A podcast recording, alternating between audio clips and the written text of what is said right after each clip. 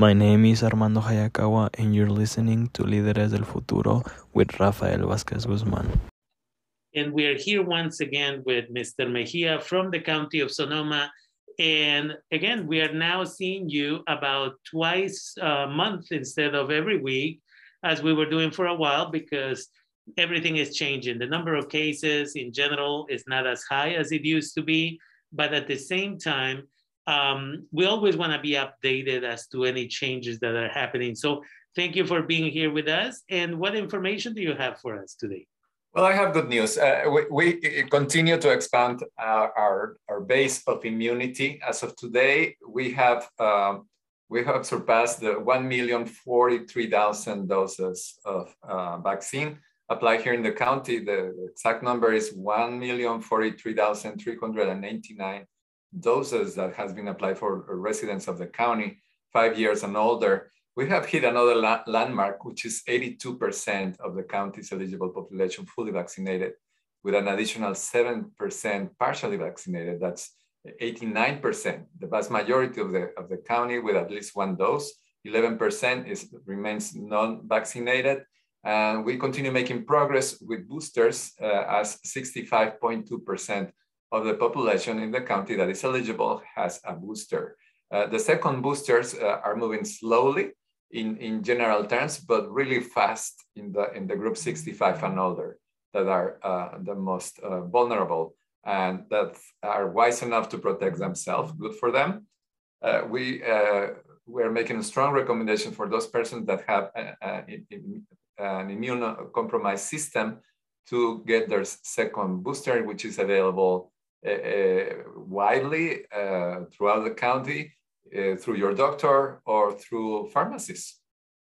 So get your booster if you may. Uh, we are seeing also that the numbers are slightly going, there's an uptake in them uh, as, as it was expected, uh, since we are doing all this removing protections that we have during the pandemic as the numbers go low. but now it's a light uptake. Uh, our rate for new daily cases is 11 for every 100,000. And our, our case rate for unvaccinated persons is 20.1 per every 100,000 compared with the 8.6 for vaccinated residents. Our overall testing positivity rate is 4.3%. Last week we were around uh, 2%. Our equity metric testing positivity rate is 3.4%. There is a, a a new, uh, it's called Test to Treat uh, Toolkit. And that's an announcement made by the California Department of Public Health uh, that has put out a, a toolkit on COVID-19 treatment options, including new test to treat locations. There are several COVID-19 treatment options available in the United States that can help keep COVID patients out of the hospital. Uh, treatments work uh, best given as soon as possible after testing positive and developing symptoms. There are two ways to get outpatient COVID-19 treatments. Uh, the first one is to talk to your healthcare provider to learn if you qualify for a COVID-19 treatment that requires a prescription or a referral. And the second way is find test to treat locations that offer COVID-19 testing and prescriptions for oral antiviral pills at one location. Uh, we ask people to learn more about these treatments and how to get them uh, going to a website. I'm going to uh, mention the link. I'm going to go slowly. Uh, I ask people to go back to your video and I put the, the link in your chat also uh, to have it on your website. The link is uh, b as in boy i t dot ly slash ca COVID treatment. Again, bit dot uh, ly slash ca COVID treatment. And for anyone who has um. Facebook, you can go to my Facebook page, DACA Sonoma County, and I just posted that information as we are speaking here live. So you can go and check it out after we are done with this uh, radio interview. Fantastic. Thank you, Rafael. Um, there is also a, a, a more news. The, the statewide student vaccine mandate is delayed. Uh, California will not require students to be vaccinated against COVID-19 for at least another school year.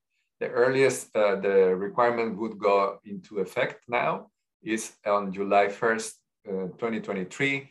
pending full approval by the Food and Drug Administration of a COVID-19 vaccine for children under 16 years old. Uh, the state is delaying implementation of the mandate for the 2022-23 school year to ensure sufficient time for successful implementation of the new vaccine requirements according to the CDPH. Then also there is another news that the mask mandate for uh, public transit ends. A federal judge in Florida this week ruled that the Centers for Disease and Control and Prevention mask mandate for air travel and public transit was invalid, ending the requirement nationwide.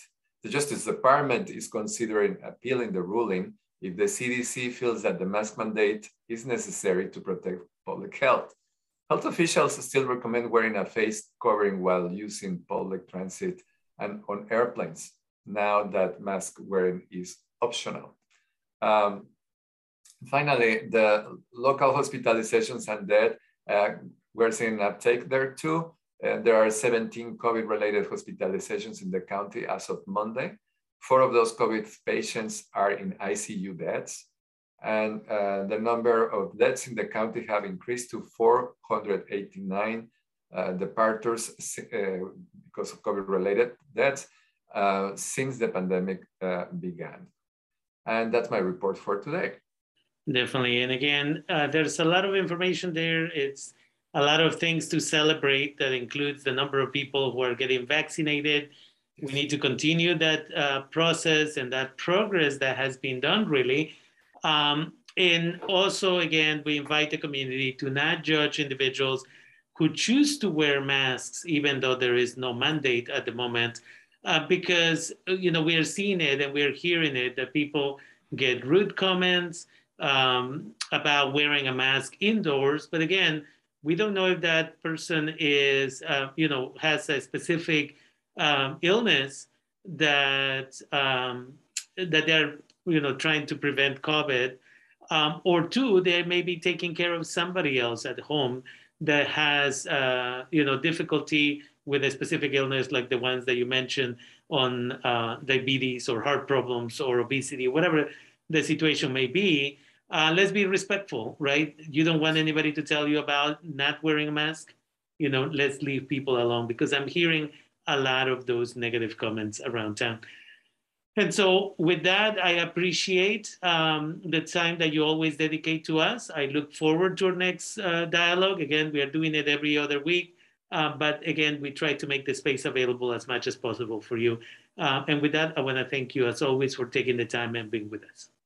I appreciate uh, your opening the doors for the county to bring this news uh, in, in a sense, it's, it's, it's good that we have less uh, news about COVID because it means that we're moving in the right direction, mm-hmm. as we have stated today.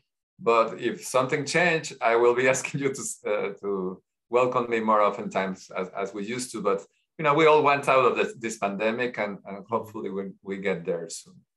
Definitely. Thank you for your time, and I look forward to our next check-in. Have, have a nice weekend. You too. Bye bye. Thank you. Bye.